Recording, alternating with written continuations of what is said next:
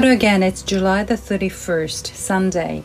Well, today, yeah, I just got out of the speakingclub.com meeting where we talked about various things, and one of the questions there is to describe my day today with three nouns. Um, yeah, instead of adjectives, yeah, three nouns. And I said it's laziness, heat, and practice because um, yeah, we've been having this um, weather with intense heat.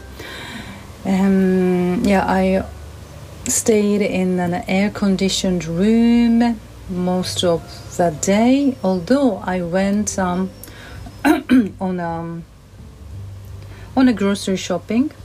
Um, also, I did um, take a walk in the afternoon, in the evening, I should say.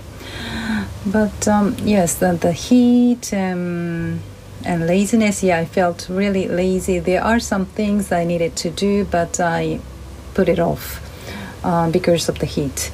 And yeah, I yeah another the other word is practice. Yeah, I practiced um, drawing. Yeah, I found one uh, very small statue.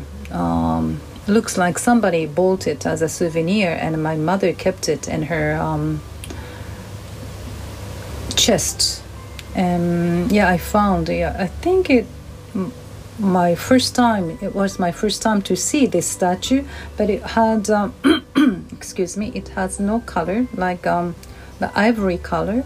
So yeah, I wanted to to make a painting with. Um, with uh, with something with just one color like a light color like what i've been doing painting like ivory color or the creamy creamish color so that i can practice shading and um, lighting and all those stuff um, but it's a little too small but anyway i did sketching so i will start uh, painting i don't know maybe within a few days. So laziness, heat, and practice.